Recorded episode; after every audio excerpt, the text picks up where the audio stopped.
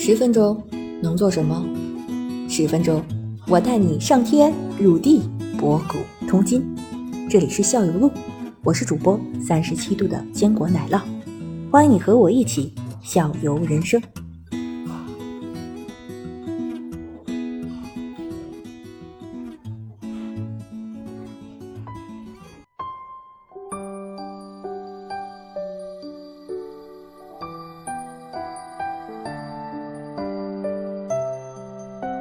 好吧，那油葫芦又是啥呀？油葫芦，你就按大小小油葫芦，油葫芦，你看小的那种就是蛐蛐儿，大个儿的那个就是油葫芦。哦，油葫芦、蝈蝈、蟋蟀，号称中国三大名虫，是吧？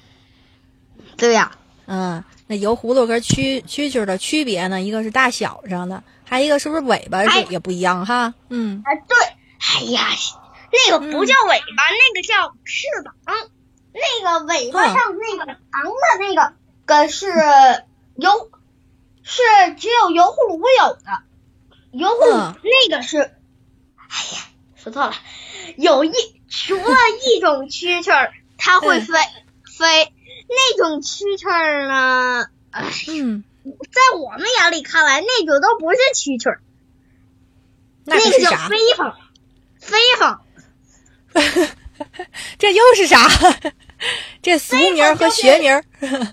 来，我来替你发表一下意见啊。对对对，是这样啊，成吧？是这样啊。这个这个，他们呢，比如说，咱咱分着说啊。你比如说，蛐蛐和那个，您说什么蝈蝈的区别是吧？这是对，就跟咱上数学课老师说，显然是吧？是它俩不是一个东西。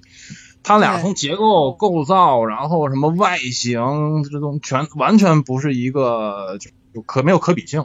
我觉得区分呢，嗯。对，这种呢就不用严格区分，这种一看就是哦，显然这不是一个东西，是吧？然后呢，我觉得主要区分的这个有可能让人会产生误解呢，是是蛐蛐和油葫芦啊，这可能会混淆。它大小呢就跟这个有个五这个五厘米左右啊，三厘米左右啊，就这样啊。它们呢就是就都属于这个怎么说呢？这油葫芦也属于这个，嗯，属于这叫什么蟋蟀科呀？还叫什么呀？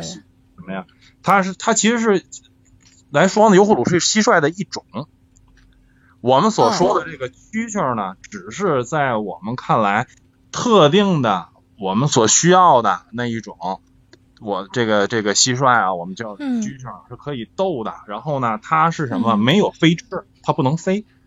油葫芦呢，基本上都有都能飞，都有飞翅。就没法所以呢，一斗就并在啊，所以呢。并在它后边的时候，你会看到有一个像是尾巴，但不是尾巴。你要把它能蹬下来的话，能展开，那是一对飞翅，是翅膀，是薄膜的这东西。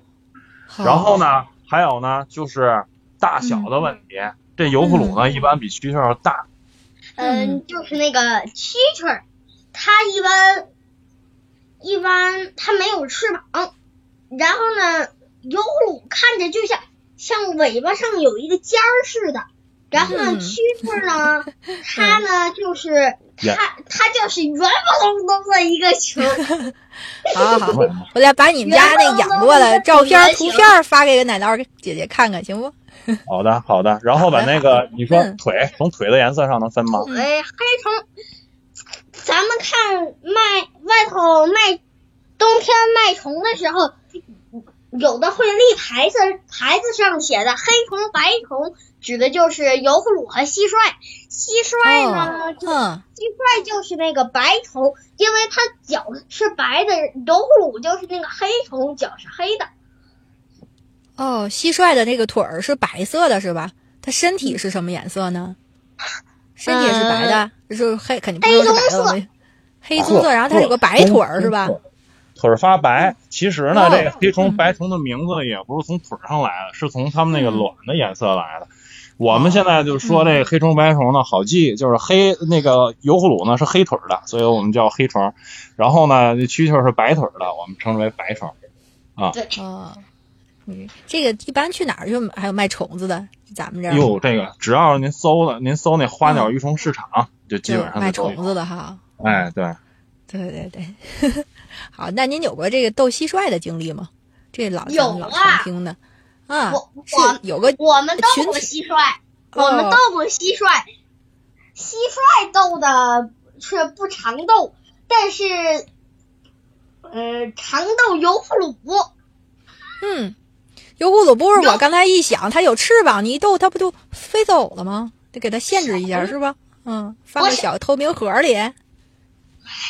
和你们哎和你和你说吧，把只要那个油葫芦，我们都是从那种特别小的幼虫养起的，养成了带翅膀的那种，弄好了就给翅膀揪下去，我的天长，大了 揪下去，哦然后那就等它翅膀干了，一斗嗯。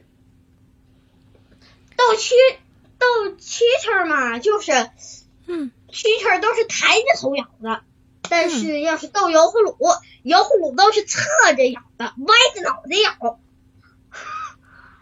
对，好嘞他俩，他俩不一样。人家正统的呢是斗蛐蛐人家这个传统的是斗蛐蛐儿。还有这相关系列的赛事是吧？比赛对对举办者协会之类的，嗯，是这可讲究了嗯。这以前这个斗蛐蛐儿呢是那个先看大小是吧？然后嗯看那个体型怎么样是吧？然后呢嗯这个这个讲究的非常的多。然后呢嗯还有什么斗的时候也是有有斗罐儿，我们叫咬罐儿或怎么样的是吧？你怎么样嗯把蛐蛐儿从它自己单独养的那个罐儿里边儿放到那斗罐儿里去？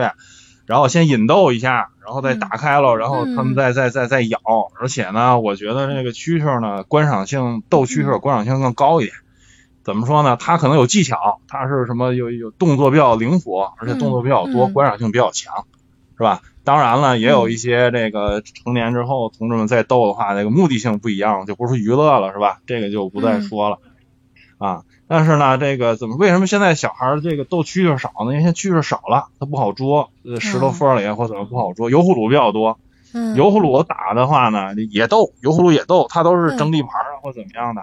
对对对，这有点儿这，不是你看没看过你电影啊？格拉迪埃特这种感觉，就纯肉搏，这两个就是重量级选手，然后歪着脑袋上，然后谁输了能把谁咬死那种。哎，对，就俩人互咬。行，我想象出来了。嗯，就几乎能听到咬碎对方的那个口气的声音，就能听到这种。你静静的听，就这种，其实挺残忍的。这个对对对，嗯，我我们也做过实验啊，曾经拿蛐蛐儿和油葫芦咬。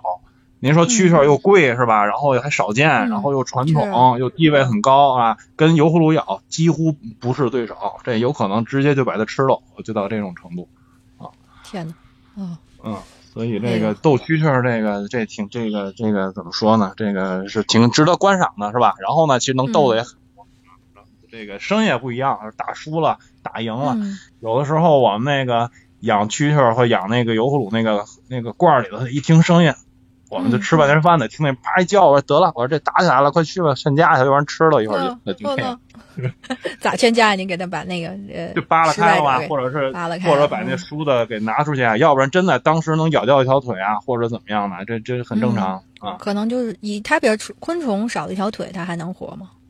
能活呀，他有时候为了活嗯自己先把自己腿吃了，是吗？就是这种奇奇特的这个，嗯，对他得求，他得先活着呀。你比如说孩子，那养那个养养那嗯。油葫芦，或者甚至是养什么嗯。蛐蛐或怎么样，搁那儿几天忘喂了，出去玩去了，忘了喂了，嗯。他也没有食啊，他就怎么着，他可能就有出现这种情况啊。我们遇到过这种情况，他就把自己腿吃了，为了能够保住命。